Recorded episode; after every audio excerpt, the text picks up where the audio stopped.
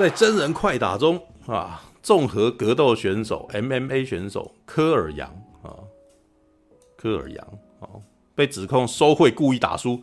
他不是被指控，他是真的故意打输吧？是吧？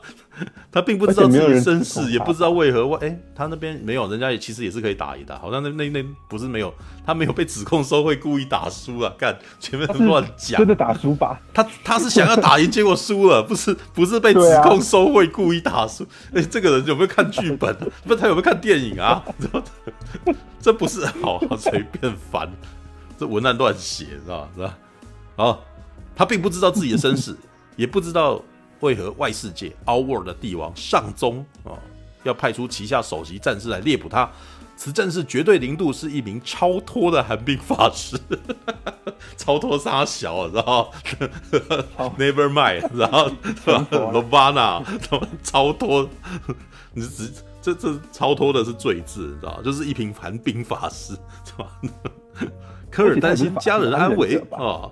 于是，在贾克斯的指点下去找刀锋索尼娅啊。贾克斯是特种部队的少校，身上有跟科尔胎记一样的神农记号。科尔很快就会来到雷庙的雷电的寺庙。这个、这个、这个、这个文案写的好烂，你知道吗？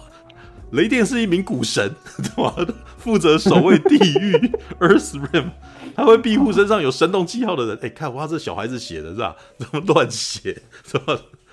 科尔在这里跟老练战士刘康、空老和强悍佣兵加纳一起训练，他准备好跟地球最强的冠军联手，为了宇宙展开一场高风险战役。高风险战役，你你展开一场决斗就好了，高风险战役嘛。没办法，因为不知道该写什么。没有写文章的人一定没看电影，你知道吗？他要他要填字，你知道吗？什么超脱的寒冰法师啊，或什么高风险战役啊，什么的。好，并肩对抗外世界的敌人。可是科尔会被激发潜力，解开他内心巨大力量的奥秘，及时拯救他的家人，并从此阻止外世界。哦，那个他没有“妈”这个字，所以。就直接外世界，所以我必须要语音尾音要有点上扬，你知道吗？好，OK，好吧，All right，文案本身也蛮娱乐的，也是很强。就嘲笑文案不是我们这边的惯例吗？对不对？嘲笑文案是对那个什么。我我觉得嘲笑文案是 是我们那个什么夜未眠那个什么难难得能够偶尔能够找到一些一丝丝乐趣。哎、欸，我我跟你讲，我没有在其他任何不管说中呃大陆的或台湾的任何的 podcast 听到有人在嘲笑文案的，嗯、因为他们更不屑读文案。因为我们也会写，因为没有因为写文案这件事情，我有时候的工作比也是要有的，所以这变成是一种。哦好吧，这个嘲笑同业干，没有，但是他们也可以来嘲笑我，因为我们那个什么，有时候这边写出来文案也莫名其妙的，你知道吗？就但是你不不觉得这很这很有趣吗？你已经看完电影，再回头过来看过来看他们写的东西，你就知道他们完全在乱写，你知道吗？是吧？好，OK，是的，轮到我了，又是你知道我也是虚长马大几岁，你知道？哎呦，对啊，一九八零年次，今年四十一啊，啊，真是那我得说，我我要我要先讲一件事情，这这个这部片我看是非常非常有共鸣那为什么非常非常有共鸣呢？我不知道你们这我我不知道这在座两位是不是都没有玩过格斗格斗游戏啊？马大是马大以前有玩过快打旋风吗？啊，我当然玩过啊！你你应该有经历过那种在，你应该有经历过那种去投十块两道，然后两个一群人围在那边打的那个的那个的日子。我那个时候是五块两道。哦，但是其实你还是有经历过嘛？你你还没有经历过，至少那个什么，在台北市长把那个什么整个电玩大清扫之前，你还是经历过那个年代的嘛？哎哎，我是台中人哟。哦，他没有台中一样啊，就是扫扫完了以后，台中也没什么游戏啦，也比较少啦。对啊，好啦，嗯、我我得我得这么说，啊、就是，在我小的时候，我们的最大娱乐就是去玩，嗯、就就是去打电动。以前那个就是去电玩店打电动，打到然后那个什么爸爸妈妈跑来抓人。我常常有一个经验，是我玩一玩，然后我突然耳朵一紧，然后我耳朵被拉起来了，你知道，我爸妈找到我在哪里，把我拉回去，然后那个什么衣架子拿来就把我痛揍一顿。为什么？因为去去小孩子去这边玩游戏，这个地方就是非常复杂，因为那个地方总是很多人在那边抽烟啊，干嘛的。然后有一次我好像还在那种那个什么，因为我们会我小的时候我就会找各种机台去，有机台我就觉得很棒，我就可以投钱去玩嘛，我才不管那是哪里呢，对不对？那可以放机台的地方都很、嗯、都很复杂啊。有一次还是在一个理容院前面，我这边是玩，后来被我妈抓回去，哇，她想要把我赶走、欸，哎。哇，家里面没有你这种小孩，在那种那个什么糟糕的地方玩那个什么，在那边到底要干嘛？你干嘛还需要念书嘛？对不对？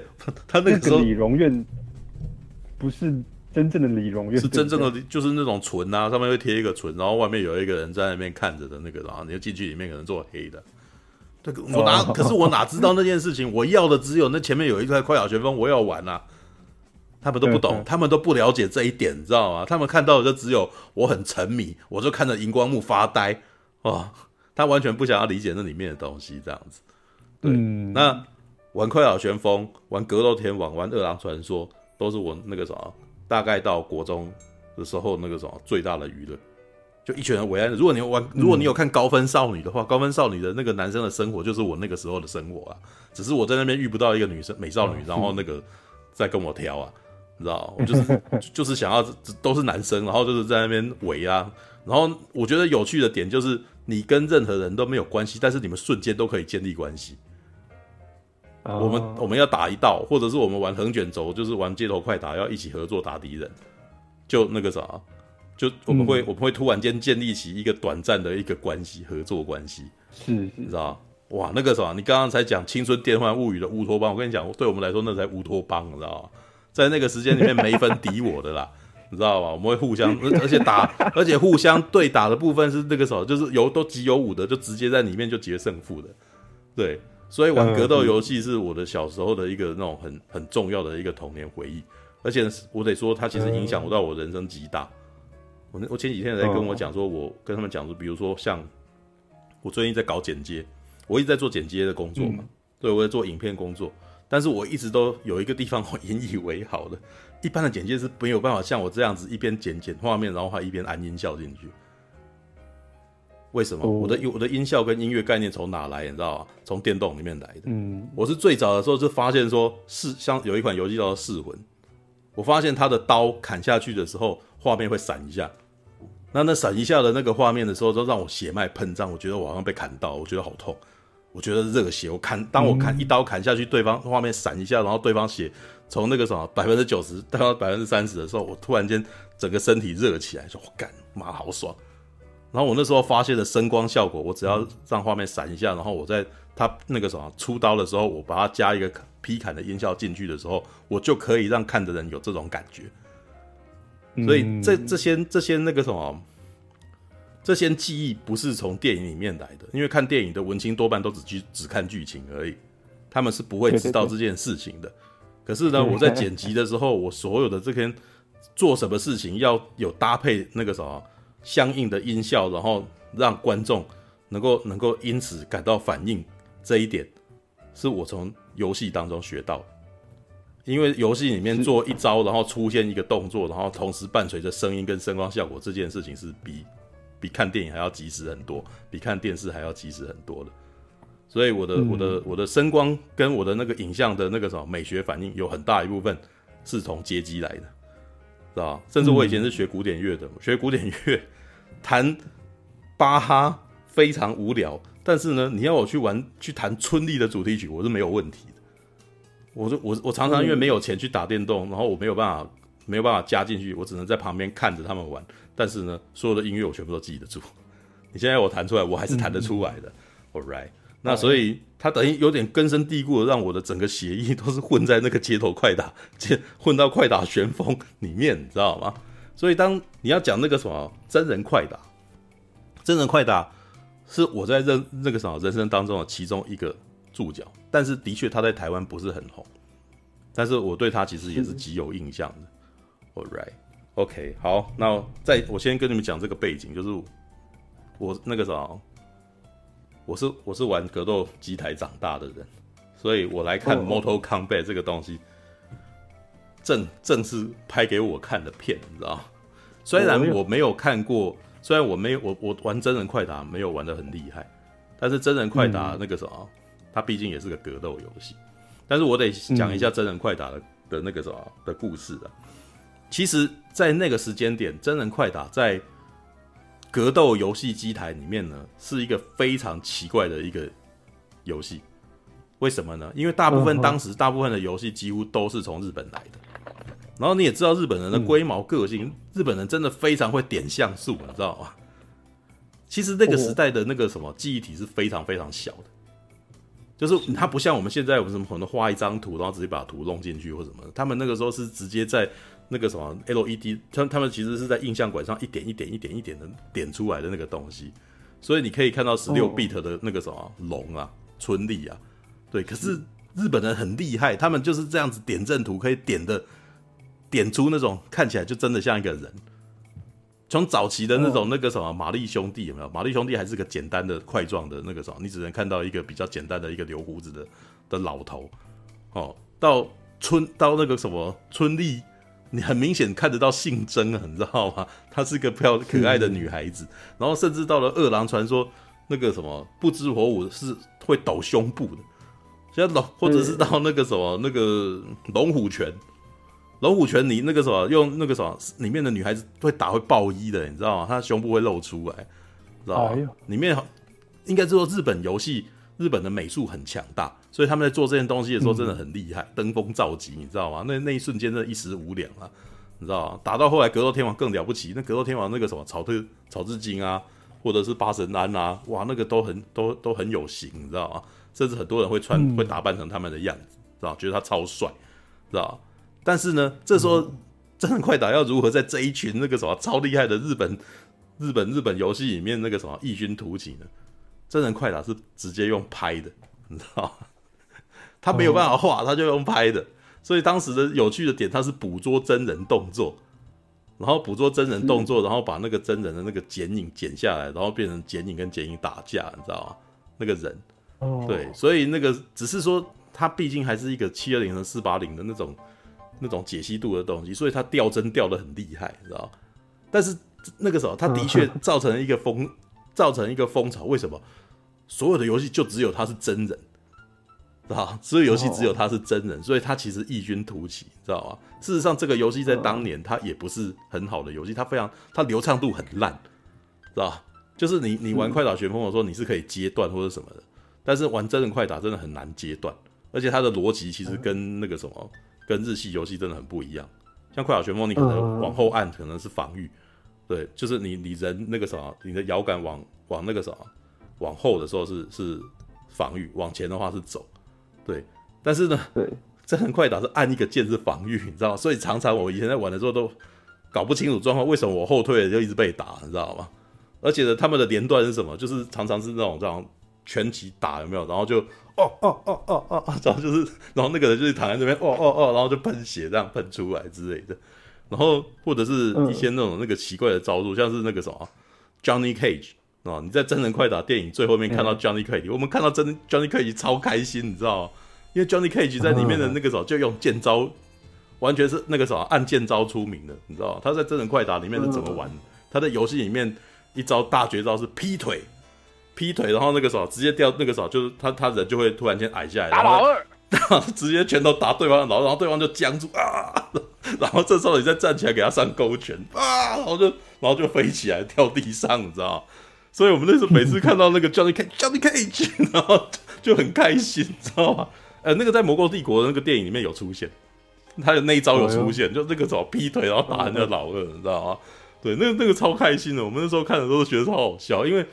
真人快打的有趣之处是里面的一些特别的招数是不好转出来，所以每次一转出来的时候，大家都哦，你用奇怪的招数，你知道吗？然后甚至或者是一些那种，好像像你刚刚那个连续半腿，你知道吗？招数太难转，招数太难转，所以基本上是基基本功出来，基本功去用，你知道？就用基本功。所以我我喜欢这个游电影的原因，是因为它其实，呃，你可以在。游戏角色的，嗯、呃，你在那些电影角色的动作，哦，里面你可以感觉出来，那个玩家还没有熟练的感觉。嗯、我们以前在玩《快打旋风》的初期，我们是不会转，我们转不出波动拳，我们也转不出升龙拳的，因为我们那个时候没有人教你那招数怎么用啊。以前在玩街机的时候，他们顶多会贴一个那个贴条，有没有？说你那个快那个什么呃波动拳是从下面转到前面一个小一个四分之一一个四分之一圆圈，然后按拳头，然后这个波动拳会出来，然后升龙拳是前面往下，然后再往上，哦，这是这样子哦，就是一个那个啥这样，然后升龙拳才会靠出来。可是你用摇杆这样转的时候，常常会转不出来，所以你永远都会看到很多初学者在那边用拼命的转，然后你就会看到游戏里面那个角色就都。动作很奇怪，一直往后跳，往前跳，往后跳，往前跳，然后东西都做不出来。为什么？你看两个人都，两、嗯、个玩家都在试着把招数转出来，所以两个人都在前跳后跳，前跳后跳这样子。然后 到最后呢，如果真的到最后要决胜负，就只好用拳脚相向，你知道吗？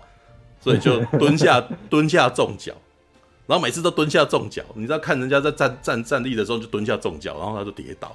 然后这个时候外面玩的人说：“干嘛？你每次都偷一招？”你知道吗？说妈，这一招有用啊！蹲下重脚干！你们你们在电影里面看到这句话，你们在电影里面听到这句台词，他就是 那些玩家都声音投射到角色里面去，所以这部电影很好笑，你知道吗？这部电影很好玩，知道吗？OK，好，我要讲，我接下来真的认真讲这部片。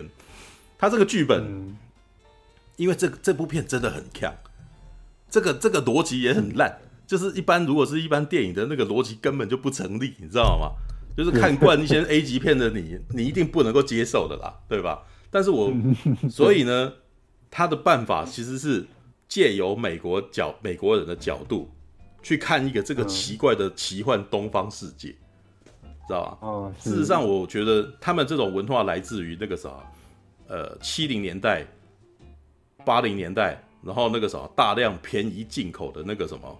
东方武侠片、邵氏武侠片，嗯，然后来到他来到美国，到美国之后呢，配上英文，然后那个英文可能还不连，哦、还还有点那个什么不对嘴，都不有点不对嘴这样子，然后就或者是根本不知道他的流派是什么，无法理解那种武侠的文化，所以他就随便掰一个帮派什么东西在里头，所以就变成邪恶的、嗯、邪恶的组织，要是要。要征服天下，杀小的，你知道吗？对，所以那个时候就是就是这是一种美国人对于香港那个什么，或者日本武士片，或者是香港武侠片一种再诠释的一种东西，你知道吗？所以有的，然后甚至他们到时候还自己拍了，就是一些成本比较低的人自己拍的，就是还有黑人开始拍武侠片，你知道吗？对，那个如果你有看那个什么邵氏那个什么打遍全天下那一部纪录片，你就可以看到。就是甚至那个什么，甚至香港武侠片其实造就后来霹雳舞这个东西，你知道吗？因为那个礼堂的那个动作后来被被黑人学去，然后把它拿来当跳舞的动作之类的。好，然后嗯，那那就是一种很特别的文化。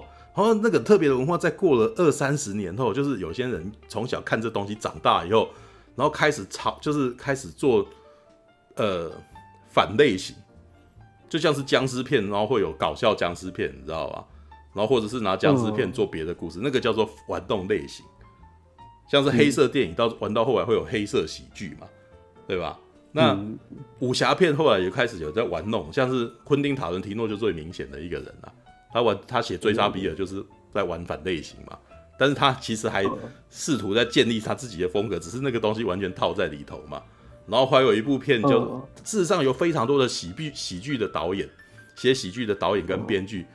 很喜欢玩这个，拿这个东西拿来玩，像还刚刚那个这个留言板里面还有一个人写空炮，知道吧？虎鹤双形，你知道？虎鹤双形的那个编那个导演，他以前是写那个拇指铁达尼号的，你知道？他的短片是用用大拇指然后拍铁达尼号的一个那个短片，然后他后来做那个什么虎鹤双形，他他是个鸡巴，他就是直接把那个邵氏的那个王宇的王宇他们演的那个画面，把他脸换掉，换他自己的脸。然后自己乱填剧本，你知道吗？对，乱填剧本，然后就是，然后他就那个啥，他就把自己里面那个王宇的那个角色就，就他就重新再剪了一次，然后重新配音，你知道吗？重新配音，然后故事变超强的，就是怎么弄？他说，呃，那个啥，他前面也是一个那种那个什么父母哦，父母生了一个孩子，然后那个孩子突然间被那个仇家过来杀了全家，然后这个孩子掉到河里面，然后那个啥就就飘走了，飘走怎样？然后接下来还有旁白。他接下来被动物养大了，知道吗？他被动物养大，然后他在丛里面跟鸟、跟那个什么老鼠们狂欢，知道吗？就是就什么鬼？没有，就是武侠片的逻辑嘛。他就按照这个逻辑，然后他就煞有其事，知道啊，His name is Chosen One，知道名字叫做万中选一，Chosen One。然后那个什么姓邱任名万，然后然后然后然后他就在路上流浪，你知道？他在他在沙漠中流浪，那个沙漠中的流浪的画面呢？就就是那个什么，有一部影集叫做《空腹》，那个空腹的故事是什么？你知道？就本来是要给李小龙演的，就李小龙那个什么，就是本来类型是讲说一个武僧，哦，到了西部去找他的兄，流落在那个西部的兄弟，你知道吧？就是那个，因为当时以前西部时代，事实上有非常华非常多那种建铁路的华工，你知道吗？华人工就是华这个什么华人的那个苦工，哦，然后呢？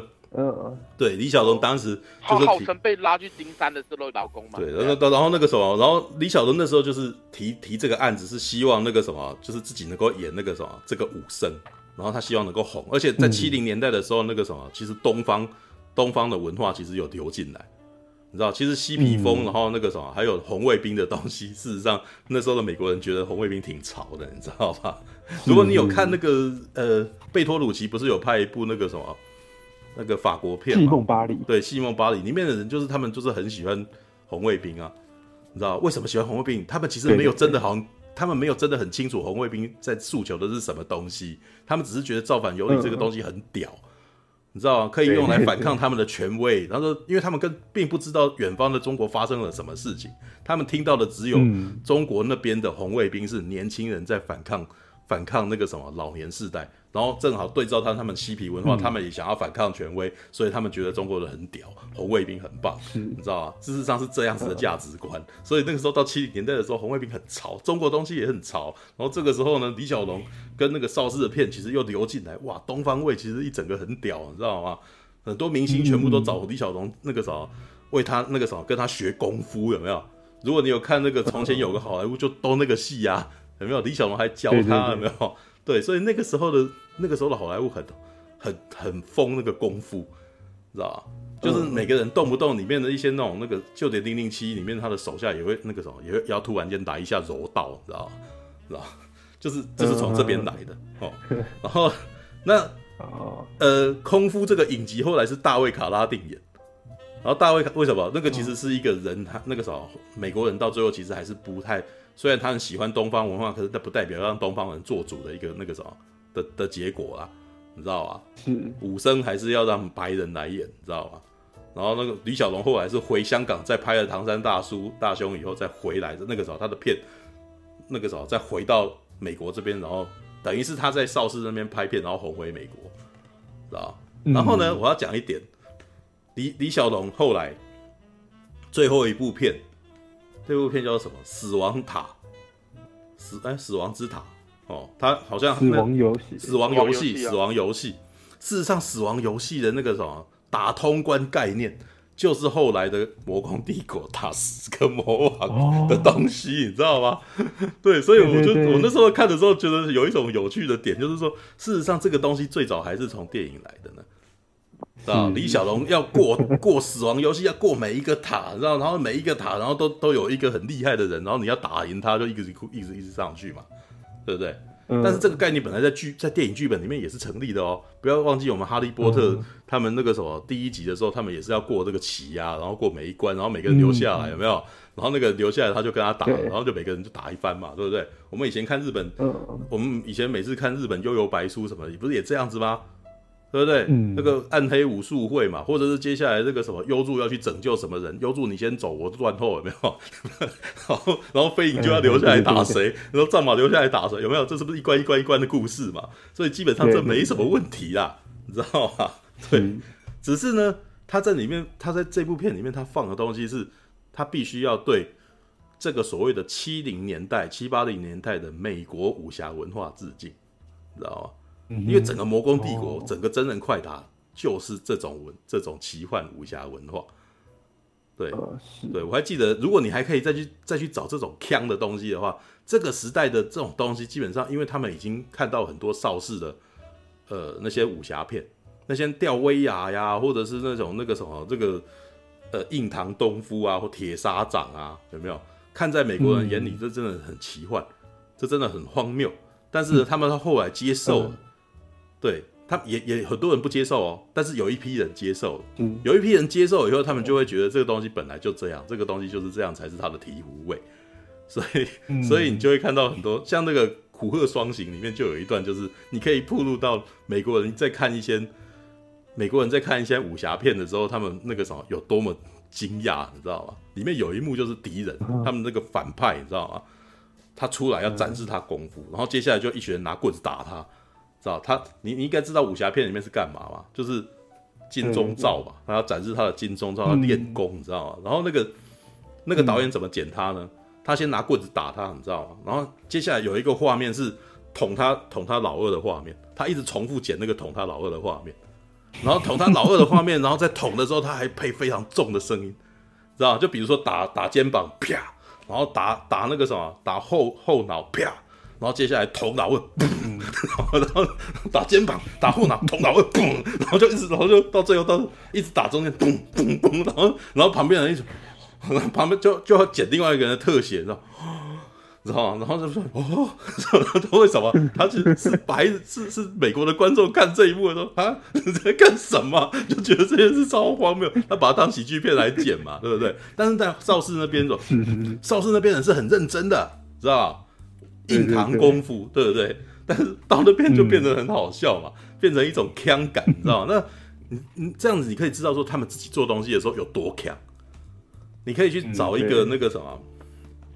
你可以去找一下那个什么，以前有一个叫做，呃，有一个专写哦，囧片王，你去那个 Google 囧片王这个那个什么网页，你就可以看到囧片王当时那其实有有一部分他有一篇有一部分的文章是写那个是直接翻译日本的那个观众在写电影，哦，然后日本观众写电影就是写囧片，你知道吗？多囧，其中有一部片叫做那个什么忍者战士雷狐，知道吗？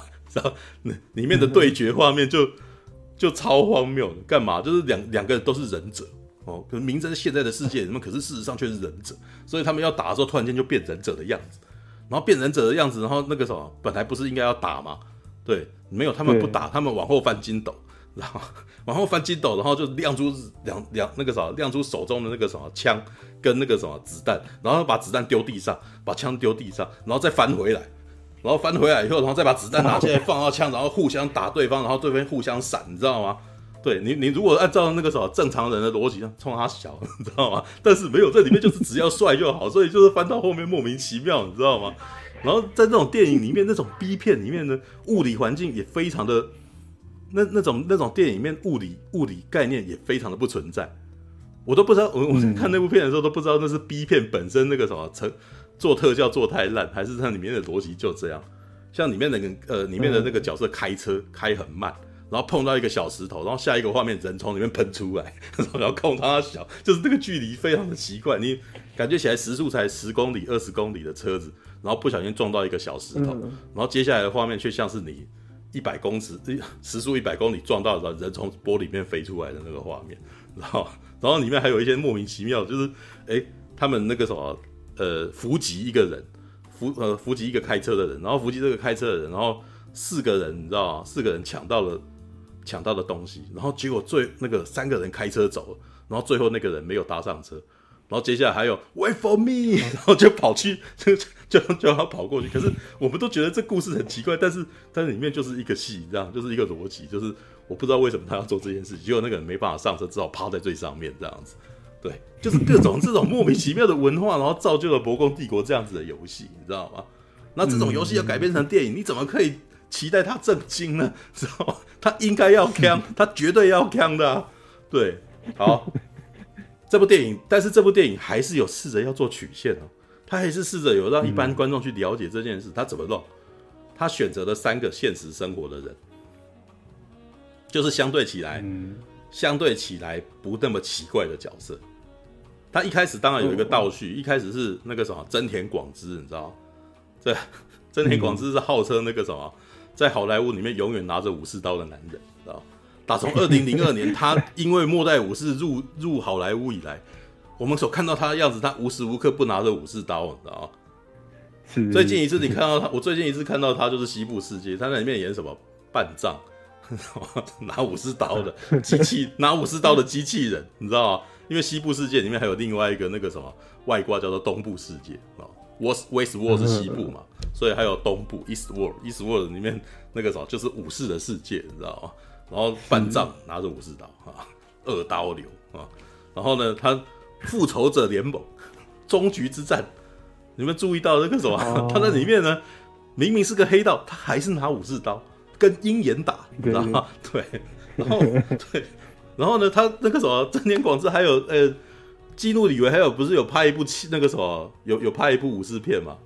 我记得是七人，呃，浪人四浪人四七，浪人四七，他在里面也是武士啊，然后就对对，OK，好，那那这样子的人，那个什么真人快打找他来演，他妈绝对是应该的，你知道吧？不过他在这一次里面，他没有拿武士刀，他拿的是小太刀，知道对，一开始是拿着小太刀打的，而且最后小太刀都不给他了，他只好拿一个苦，然后那个什么扯上链子，然后来打。但是真田广之真的不愧是真人工真田广之啊，你知道吗？他他真的是一种完全靠着那个气势与形，就就让你觉得这家伙真帅的一个人，你知道吗？他不用特别的打，他可是像你刚刚在讲说他的架势太，我告诉你，日本武士打架就是这样子。如果你有看日本的武士的话，他们基本上出刀的时间不多。大部分时间都是在黑加你的，知道？他会，他会，是啊，是啊，他会把他们的架势做一段一段的，让你觉得哇，这个动作真帅。他会这样，哦，我突然间这样有没有？他他的每一个动作都有节点的，你知道？会这样，这样，这样，然后，然后突然间，然后就就那个时候就收刀这样子，有没有？真田广志很会演这个，所以你每次看到他，我干不找找真田广志演各种奇幻的东西，这种东西都突然间变得有说服力，你知道？对，所以，所以他。所以演真田广志演的前面那一段很好看，虽然他的台词真的没什么，嗯、哦，他的台词真的超简单的，有没有？他说那个时候拥有你我很幸福，你知道？我还记得他第一句台词是什么，就是跟他老婆说拥有你我很幸福，然后接下来就提水了，你知道吗？对，然后外面就有一堆人在那边走来走去，我都不知道为什么。结果后来就终于知道他为什么，是因为他们要伏击他的时候，其他人要有事情做，所以那天走来走去人就要死，知道？所以那些那个什么那个妈妈才有时间带着带着小孩走进去嘛。那不然一开始就挂了嘛，嗯、所以外面一定要有几个走来走去保护他，在那边耗时间的。对，那后来真田广之进来跟那个什么，跟跟那个 Sub-Zero 打的时候，那一段其实已经算是很漂亮的打斗了。你知道他在前面，他在前面的编排，事实上，因为那个演 Sub-Zero 他还是那个什么全面突袭的演员呢，是吧？如果你有注意到的话，他是印尼的动作明星。对对对对，虽然他在里面讲中文，我每次都觉得你这中文也。还是不要讲好，应该讲英文，你知道？他中文好烂，嗯、但是没关系。对美国人，对美国人来讲，他们在讲他们听不懂的话，你知道吗？一样啊，对 对对，这这这这武侠这奇幻这样子，对，这跟精灵文字一样的道理，嗯、跟我们的台跟我们布袋戏的儒门口音一样啊。我们讲儒门口音，他们也那个、对，好。打完那一段以后，其实那一段其实算是很好看，对。但是接下来画面就转到了美国了嘛？嗯、美国这边是谁呢？对一个 N N A 选手哦。打在打那个什么，就是生活过得不太好，他只能接一些很烂的打斗，一些条件很糟的打斗。嗯、但是呢，你可以看得出来，他应该打得赢，他打得赢，嗯、只是他到最后呢，不愿意，没有办法做到最后一刻，所以输掉了。对，老实说，那一段 N N A 打斗应该是所有电影所全片里面打的最真枪实弹的一场戏。对对，因为那是真的打吧。对，我跟你讲，因为那个男主角他本身应该真的是，他应该真的是练家子。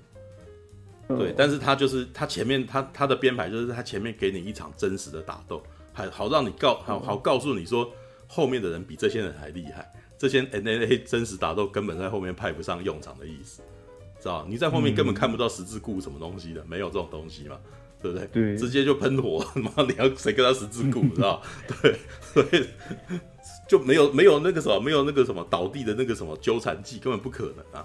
对，但是前面那一段打其实算是打得漂亮的哦。他其实他前面真的很有那种以前那种那之前那个几部那种那个什么格斗电影的那种味道，知道吗？对，之前还有谁？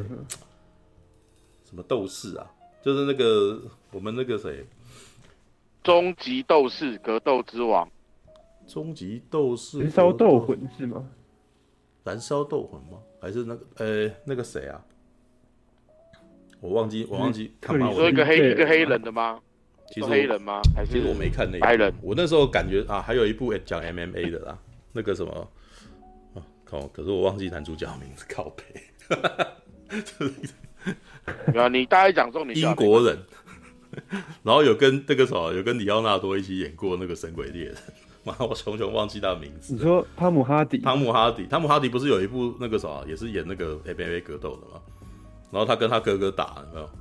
对，然后那一段其实就是燃烧斗魂嘛，哦，燃烧斗魂嘛，我忘记他的英文片名了，啊，忘记忘记他中文片名，勇者无敌呀，对，是勇者无敌。勇者无敌，对对，那一段，哎、那部片的那个 MMA 打的很好，很漂亮，你知道吗？我觉得那个什么、嗯前那个真人快打前面那一场戏，其实有一点勇者无敌的那个味道，他有打出那种感觉来。哦对，只是就是牛刀小试。对，OK，哦 All right，好，然后呢？但是接下来故事就急转直下了嘛。我们突然间就知道说，原来我们的世界那个什么要打十场 才可以接，就就是在这个世界的反面世界，那个魔魔鬼的世界，你知道吗？魔界那那个什么已经一片荒芜，你知道吗？然后他们都是借由格斗啊。借由格斗，然后来取来来取得那个什么世界的冠军 champion 嘛，对？他们要找到有拥有 champion 标记的人才有龙纹，有没有？对。然后你要击败这个世界所有的 champion 的时候，我们就统治你这个世界，你知道吗？对，听起来超鸟，但是这个基本上就是这种奇幻武侠故事的逻辑，你知道吗？所以我立刻接受。对，为什么？因为他其实是在找的，他在找理由让你们打十场。知道找理由让你们打十场，这正正是那个平常快打旋风那八个人存在的理由，你知道吗？然后以前快打旋风 Street Fighter Two 里面的那个那个什么最后魔王也是想要妄图统治世界啊，知道贝贝卡也是为也是想要统治世界，然后格斗天王里面的那个最后大魔王也是妄图要统治世界，对，但是不知道为什么他们他们都不直接用军队去统去去攻击人家，他们要他们到最后总是喜欢招武术会，然后结果到最后主角 用用那个什么。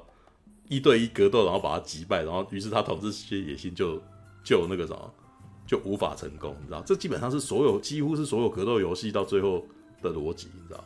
不只是真人快打，快打旋风二、格斗天王全都这样，饿狼传说也这样，你知道？每个都是到最后都野心家，但是不知道为什么野心家总是很喜欢跟人家单挑，你知道吗？就是。所以我就 没关系，我们就是那个啥，因为我们我因为我是一个常玩格斗游戏的我，所以我就立刻接受这逻辑，继续用下去。只是呢，接下来我有兴趣的就是在看这三个普通人要怎么样跟这群西这群魔鬼打，知道吗？那群妖魔鬼怪怎么要怎么跟他们打？但是呢，这一段的剧本我真的觉得写的不错，嗯，因为他的解释是什么？你都每个人都有潜能。对不对？每个人都有潜能，嗯、然后呢，你要发发现你的潜能的时候，你就会得到你的暗底的隐藏招，你知道吗？对，然后它里面不是、嗯、不是找了一个那种很喜欢，他不是找了一个杀人犯嘛？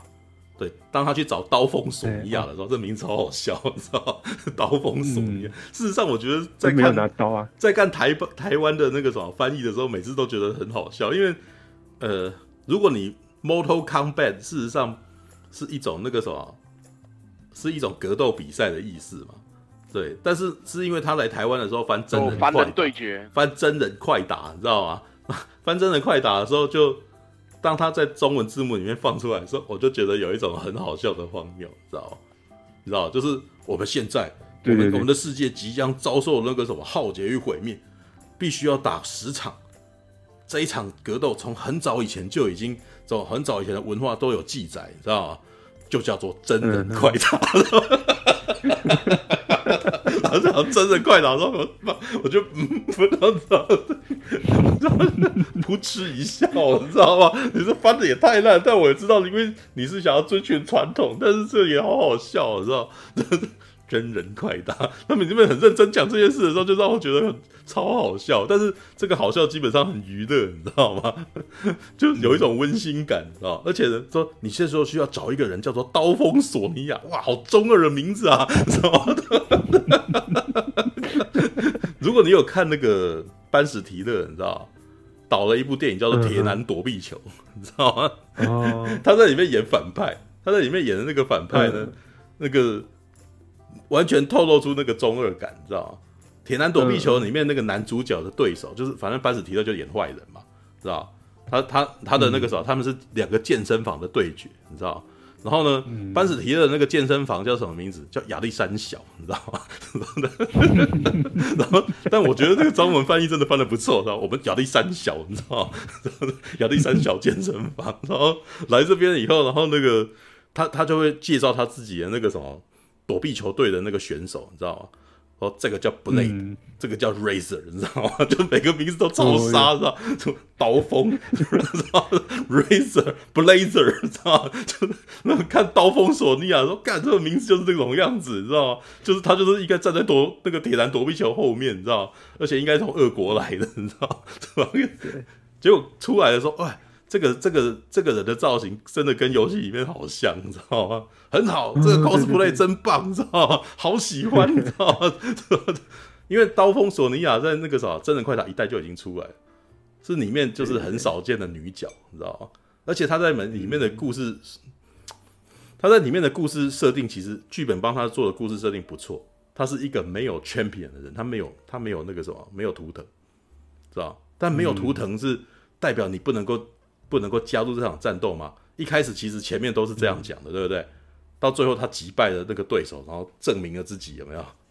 那一段我其实觉得那一段其实也有点想要把女权写进去了，但是这一部分我觉得这个故事写的不错，哦、对。但是然后接下来男主角自己本身就是一个一直在怀疑自己的人，可是为了要保护家人，所以要去。对，然后不是还有另外一个那个没有手的嘛？对，黑人哦，在前面有一段就是他的手抱那个啥，那是那是电影前面。第一段血腥的画面嘛，对，他跟绝对零度打的时候，他的那个什么，他明明是一个很强壮的人，结果他完全无法在跟他对打的时候完全打不赢嘛，然后他的手臂全部都被冻爆那样子，嗯、就就没有手，对，然后那个很血腥的画面啊、哦，其实这你你们你觉得他不够血腥，是因为你看平常看太多血腥，你知道吗？嗯、对，如果你看一部电影来讲，他其实这样子已经算很算一部那种爆米花电影，他已经很很。他已经很血了，对，那对对对，我看的时候，其实因为老实说，好，我要先回头绕回来讲华纳他们做真人快打这件事情。老实说，我自己一直都觉得，在华纳接手真人快打以后，真人快打就已经失去了它本来的醍醐味了，因为他以前的有趣之处是他用人，用真人的那个像素去演，所以那种很累格的那种动作，跟他那有一点。嗯有点残缺的那种动作，反而 反而是这个游戏的有趣之处。当华纳把它买掉，然后开始用 CG 来代替这些像素的时候，它只剩下洒血这件事情，它只剩下处决技这件事情了。它它本来那种那个什么比较动作比较奇怪的那种枪感就已经没有了。但是真人快打这部电影，它是在它其实是在对以前那个枪感致敬的。所以那个动作基本上是 有没有像刀锋索尼亚，他穿那个，我会一般人可能会觉得他穿的真的是有点太太烂、太普通了。但是我看的时候觉得啊，干这个 这个真人快打一代的里面衣服好像，你知道吗？就是那种 那叫什么呢？你好像只是拿拿那个什么家里面的一个那个草绿色的衣服套上去，然后就说自己是军人的那种感觉。对对对对对对。但是呢。他好，这但是那个剧本的那个描述其实好像也蛮蛮那个，她就是一个蛮穷的一个女人，所以她去她家的时候那个很破嘛，就是那个 white trash 的家里面，你知道吗？对，所以后面在打斗的，所以后面在打斗的时候那一段其实还蛮追杀比尔的，你知道吗？追杀比尔后面有一段不是在车库，在那个什么，在那种很那个什么那个那种很简陋的那个房子，车屋车屋里面，对，在这个车库里面互相打，然后就一直破墙这样子嘛，对。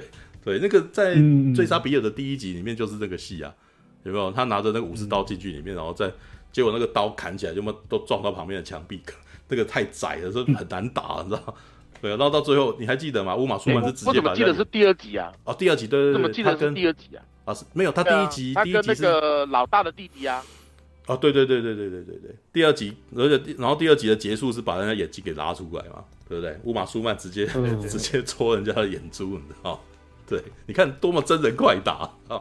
对，然后好，当当他们过去以后，然后那个啥准备，哎，要去要去修行的时候，哇，干刘康出来的时候，画面我真的太喜欢，你知道吗？他那个他那个画面之前，我我之前在那个什么前两个礼拜不是都已经讲过了吗？哥吉拉对金刚嘛，啊，那个巨大的太阳，嗯、你知道吗？你知道这个这是第二次被拿出来玩，你知道吗？就是。任何的英雄就一定在夕阳走一下，你知道吗？然后那个画面又大又强，知道 一个人影，然后那个夕阳有够大，他这边走出来，你知道吗？对，就是这么明目张胆的中二，我真的觉得那个什么，就是，但是一般观众没有感觉。我我我得说，你你真的是，你可能平常要多看一点这种那么腔的片子的时候，你在看这个时候，你才会觉得他有够好笑，你知道吗？因为他太中二了，中二的这么认真，你知道吗？然后。完全没有要掩饰的意思，就直接走出来这样子。然后刘康出来，然后就开始教他们，就是你们要发掘里面那个什么的那个什么的实力，好吗？你的潜能。其实他在这里面也写了一个角色，一直吐槽他，有没有？总是里面有这部片的前半节，其实都在都在嘲笑整部片。那个那个那个那个杀人狂有没有？都一直在嘲，都是一直在嘲笑他们的行为。卡纳都在，Kana Kana，对 Kana 都在一直在嘲笑他的行为。所以，当他嘲笑的时候，其实他是在代替所有不知道这部片到底在恐啥小的观众在笑这部，在笑里面的人的心。对对对，你的帽子，有没有？或者他都在嘲笑那个造型，莫名其妙的造型嘛。然后，可是到最后，他是第一个发觉，他第一个觉醒的，有没有？当他觉醒的时候，他好开心啊！我厉害，有没有？那个时候我也觉得，干好好笑，你知道？对，就是 没有。这是什么？这是童心，你知道吗？知道吗？干我发觉了，把我眼睛会发镭射啊！干，然后就开始乱射，你知道吗？然后这好锵，超好笑的，你知道吗？而且那个概念很简单，我激怒你，你知道激怒你，你潜能就激发出来嘛。这超那个这很简单的逻辑啊，超级赛亚人概念嘛，对不对？然后这个时候，这时候维持那个什么，嗯，放不下的两个男女主角，刀锋索尼娅还是没有办法得到他的特殊能力，有没有？对，那要到很后面有没有？就是发现那个什么好人后来变坏人了哦，而且好人变坏人的逻辑也非常明白。我我也觉得他应该变坏人了，他明明这么坏，你知道吗？立刻就见风转舵，很好。对，我们都在怀疑他为什么？哎，他立刻就那我该怎么办？你知道吗？然后当下立刻就哎这件事情立刻就这个就就就完成。好，老实说，故事到这边就已经结束了，真的，故事到这边就结束了，因为。他的故事简单的讲，就是魔王不按照规矩来，哦，我们的人间的神雷电是一个守规矩的神，所以基本上他也只能够保护这些 champion，哦，那如果你的你你你你你里面的人自己要乱，那我也是没有办法的，对，那演到这边就没什么，接下来就乱斗了，所以接下来你就在看乱斗嘛，然后接下来看每个人什么时候觉醒嘛，对，但是我真的老实说，我觉得那个觉醒、嗯、男主角其实没有。呃，最好看的时间只有前面的八角庄格斗场，他后面打斗我真的觉得还好。哦、对，为什么？因为那个真田广之的气场完全把他把他把他吃掉。对，然后刀锋索尼娅的故事比较有趣，然后 K 拿的那个什么喜感也超也胜过他。空岛太有型，那个那个帽子太有型了，就是你很难不注意到那个那个比。那个帽子基本上已经照自己根本把雨伞戴头上的概念了，所以那个角色，我我一直后来都觉得那个角色其实就是写过来是以观众是在投射观众的角色，因为他的他的他的能力也没有很显眼嘛，也没有很特殊，对不对？他有点像是如果我今天我观众我一个观众，比如我们的一批，你知道我们的英雄主角，嗯，我今天掉到了真人快打的世界的那种感觉。你你如果注意的话，他也不是特别，他也不是他的长相也不特殊，他就真的是一个非常。如果你你要讲角色的话，他我觉得他很像那个乾隆谍影的 Snake，你知道乾隆谍影的 Snake 就是在一群每个人造型都非常特别，就只有他不特别，就只有他很普通，你知道吗？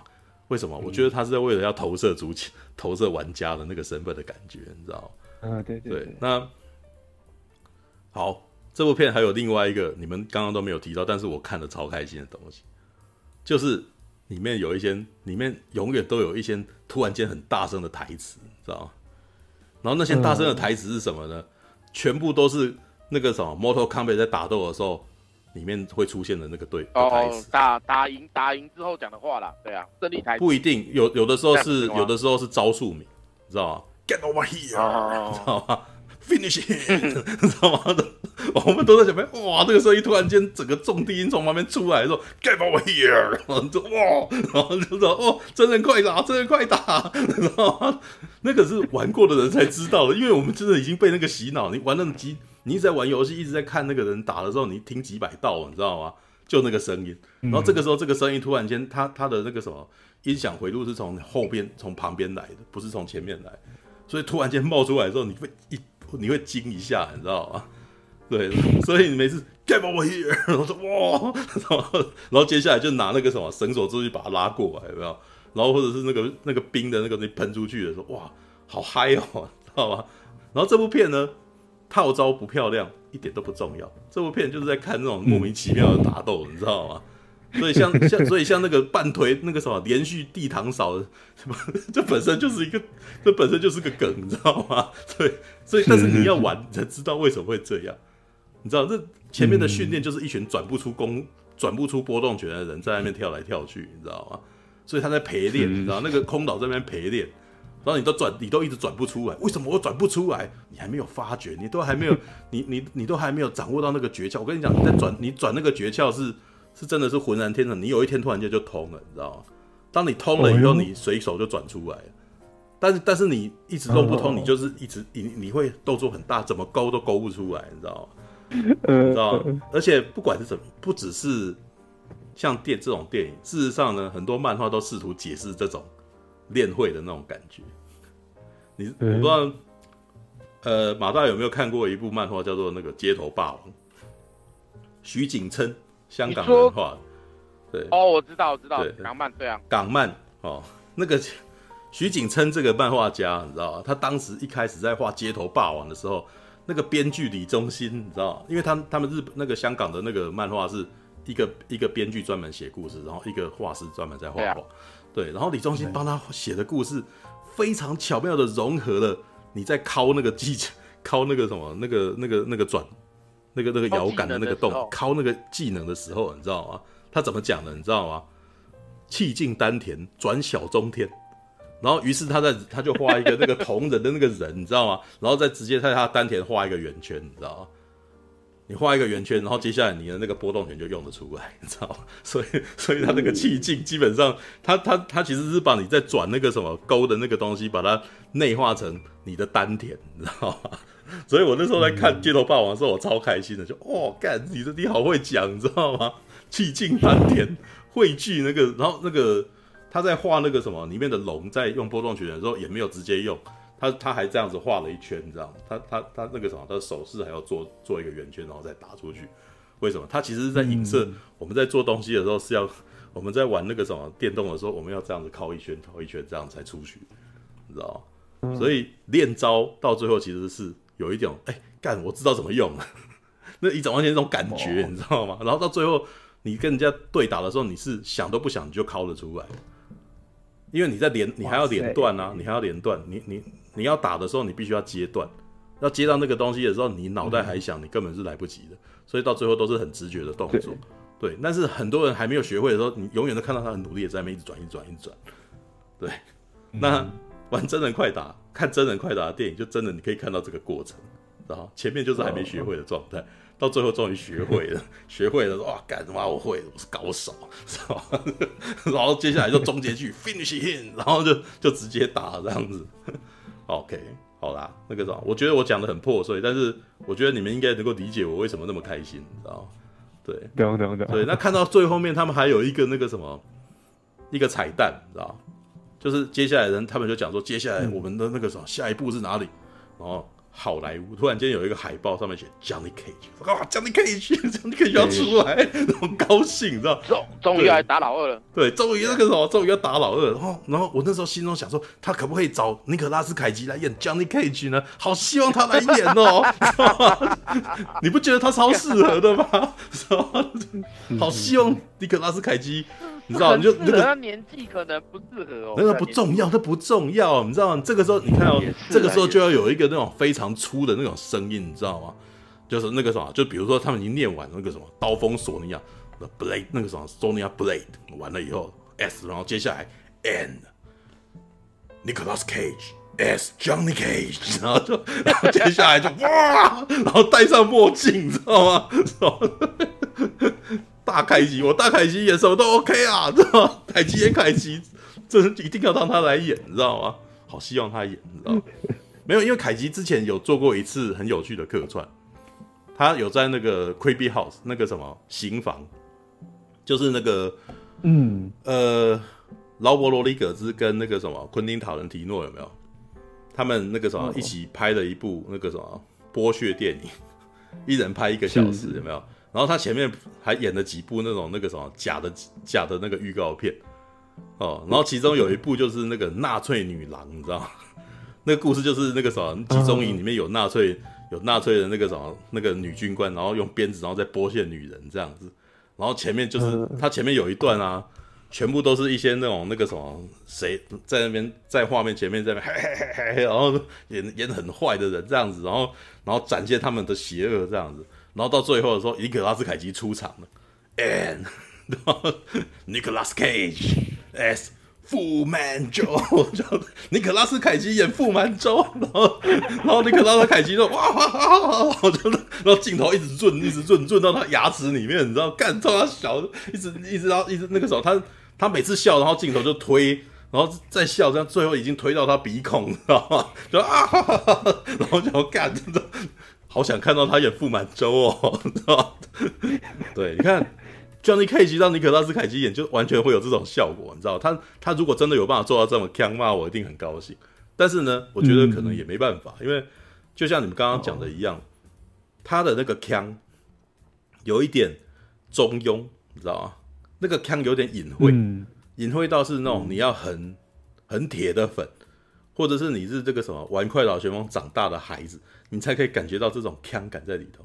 一般的人呢，他只有感觉到一种，这东西是什么鬼，你知道吗？像 像像陈佑就是这种状态吧？嗯、这东西是什么鬼啊？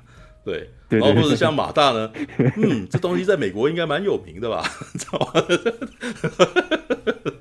对。但是我我我只有我对，只有我才看得到那种莫名其妙的东西在里头，你知道吗？而且而且我觉得在台湾，我这种人好像不多，你知道？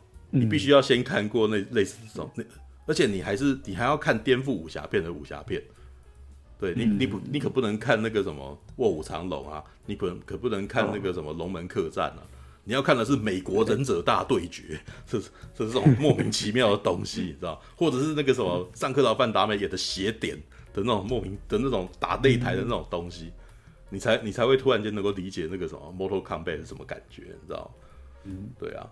那我是建议，如果你们喜欢看这种片哦，或者是你们有玩过格斗天王、玩过快打旋风的，可以看这部片。对，因为我觉得你们可以那边感受到那种莫名其妙的醍醐味在里头。没有，事实上，Mortal Kombat 在美国真的蛮有名，美国的次文化真的蛮有名的。比较一一个比较，上次我看到一个比比较典型的梗是什么？你知道吗？你如果有看过《诚实预告》系列，《诚实预告》系列的那个 team，他们还有做一部，他们还有做另外一个系列叫《How Should Be End》，就电影该如何结束的那个系列，然后是动画，你知道？然后里面就有一段就在讲那个什么。权力的游戏该如何？第一季该如何结束？知道如果你们有看的话，里面那个什么三杀，你知道？因为权力游戏的第一季后面，其实三杀这个角色很可怜，就是男那个什么，他的爸爸被砍头嘛，然后他那个什么，就是里面有一场戏，就是那个王子有没有在欺负他？然后两个人就是，可是他站的地方可能旁边那个什么下面就是就是那个什么，就是悬空的。然后三沙就想要去推他，然后先把他推下去，然后只是后面被那个什么，被后面的人阻止住，哦，后面的人知道那个三沙想干嘛，可是他想要保护三沙，所以就把他就是抓住他，然后就跟他讲说不要不要这样子。然后呢，How shall be end 呢，就把这一幕给演出来了，你知道吗？然后就那个王子就在那边笑说，哈哈哈哈哈，你怎么样？我就是这么坏。然后接下来三杀就揍他，嘣，然后突然间出现 Mortal Kombat 的那个真人快打的那个。那个时候终结技的声音，finish him，然后他就直接把他直接上勾拳，他就摔下去，然后死在刺里面，你知道就就是那他那个梗敢这样做，是因为美国那边真的太多人知道真人快打的那个终结技这个东西，你知道吗？他玩这个东西的梗是来自于那些东西的，也就是说那个文化其实深入美国是文化，那个东西深入美国是文化。对，OK，好吧，那个什么讲的有点零散。对，不过大概就是这样子。我觉得这部片我也懒得写，也我也懒得写影评，你知道吗？因为但是我 我觉得我的我看这部片的愉快很难很难跟那个说服大众说那个啥，你们都要跟我一样。因为我我也觉得，因为像你这么强的人不多。啊 因为像华纳，像华纳，我也知道华纳他们在请我们去看这部片的时候很早哦，他大概春假前，个礼拜前吧，对，春假前我就被找去看特那个试片，然后那个时候签了那个保密条约，然后呢，四、嗯、月八号才可以讲剧情。就是他直接锁了我两个礼拜，你知道吗？他说，然后那时候然后你是多不想让人家知道这部片的剧情，你知道吗？对。但是我后来那时候大概也懂了，就是他们很希望那个哥吉拉对金刚这个热度能够再延烧，他不希望大家开始讨论那个什么真人快打，然后特更何况真人快打可能在台湾也没有那么多人喜欢，你知道吧？嗯。事实上，大部分人看完了感觉都跟陈佑没差多少啊。我带着一个伙伴去，我带着一个那个朋友去看啊，然后他看完出来也跟我讲说，他觉得好像打的不够好，对，对，一样的感觉，对，一样的感觉。超立方也是啊，对啊，对，对，打的不够好，为什么？你们都没看过，你 们你们没玩过那游戏。我我要看的东西不是打的好不好，我要看打的好不好，我去看甄子丹打。他们不是，他们不是打，他们不是，他们不是玩套招的，你知道吗？我在看的是一些奇怪的、嗯、一些一些文化的致敬与呛感。一些莫名其妙的东西在里头，但是呢，他们的确在这一部片也没有做到成本做到最满，他没有真的要玩到的程度。但是我其实觉得一开始我没有一听到是温子仁监制的时候，我一开始以为是温子仁导了，知道？哦，我其实本来没有抱太大期望，因为从我的价，在我的印象当中，温子仁吗？对，因为在我的印象当中，甄子仁啊，温子仁不是一个好的动作片导演。他的《玩命关头七》有够难看，知道吧？可是他的那个，我觉得他的他把水行侠后面的那个对决拍的很有那种格斗游戏的那种帅气的感觉，所以我就说他后大风在那边打架、呃、是，但是我是觉得他有点慢慢的进步，对，但是但是我在、哦、其实，在那我在水行侠里面，我也没有感到什么肾上腺素啊，没有吗？没有啊，我只有我我只有感到很热出来，我感到很热闹，但是我你要我看拳拳快到肉这种东西，其实没有啊。哪有啊？在、哦、水里面哪能拳拳到肉？知道、啊啊、每一个动作都慢半拍吗？什么这没有什么拳拳到肉啦。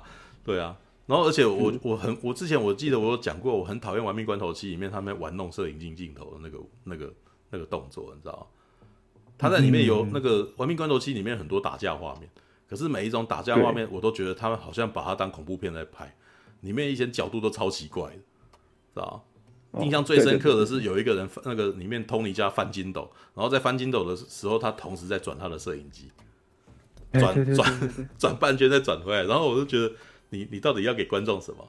你知道吗？观众绝对不会因为这个镜头然后被你爽到，他们只会愣一下说刚刚发生什么事情，知道吗？啊，干嘛？你刚刚干嘛？知道吗？对，那个是为了炫而炫的一个运镜，你知道吗？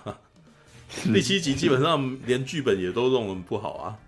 对啊，我跟你讲这件事情，我跟韦忠诚是完全有共识的哦。我们那天就在聊啊，就是说《玩命关头》系列啊，从哪一部片开始好看，你知道吗？《玩命关头》系列只有一部片是真的好看，是第五集。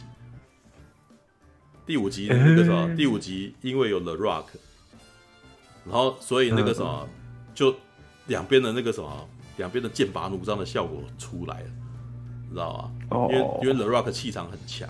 然后最后面那一场那个什么飞车追逐的画面，嗯、那个什么真的有撞击的那个力道感，然后吓死人的画面，还有那个剧本其实写的很好，因为一开始他只想要把它做成偷呃偷拐抢呃想要想要把它做成瞒天过海的样子，就是智慧型犯罪，是但是呢，对于一群老粗而言，这件事情的确不符合他们的 style，所以最后就失败了。嗯、对，那最后失败了，他们用硬来的，当硬来的时候就很热血。所以这部片的剧本写得很好，对。但是第六集开始，剧本就开始越来越弱，然后到第七集、第八集之后，那完全已经变成子贡像小孩片。对，那到最后怎么他们怎么玩？他们最后的方式就是请明星进来。为什么？因为他们在第五集里面学到的东西，并不是剧本要写得更好，或者是场面要做得更精。他们学到的是啊，干我找 The Rock 来，结果这么红，所以下一集我找杰森·史塔森来。你们注意到这个逻辑？嗯、然后到第八集，我要找莎莉赛隆来。对，到下一集呢，嗯，我们要找基努里维来，你知道吗？对，他他就是这个逻辑啊，对不对？然后这些加进来的角色，这个什么不会死，就要收集伙伴，所以每就人就越来越多。然后，但是这也是玩命关头系列到最后最致命的问题。嗯、为什么？人越来越多，冯迪索的光彩就没了。尤其是当 The Rock 站在冯迪索旁边的时候，冯迪索看起来超弱的，你知道吗？嗯、所以 The Rock 当冯迪索的对手，OK。他当他偶尔出现的朋友也 OK，但是他就不能够常常出现在他旁边当固定班底，因为这样冯迪索超弱，你知道吗？嗯、那当杰森·特塔森再站在旁边的时候，冯迪手更弱，你知道吗？所以这倒是这就是最后他们会最大的麻烦的原因。所以还记得第八集的故事怎么写的？把冯迪所当成反派，他干脆不要出来，这样子也许他会看起来比较强一点，对不对？对不对？冯迪第第八集全部都是那个什么唐老大，你你要背弃你的。家人朋友吗？有没有他变坏人嘛？给他一个理由嘛，让他变坏人，然后比较不常出来嘛，对不对？是对。但是其实那个什么，他的他的那个左支右左的窘境已经冒出来了，因为不太好，你知道吗？好吧，嗯，All right。阿姆罗，为什么你唔去完成家己的任务呢？起来起来！啊，莫安尼啦，你若真正想要让更大出战，那呢你家己去赛就好啊。我。啊！你你俩准我是一个无出头的人吗？啊！又搁给我使，连阮老爸妈妈你给我拍过呢？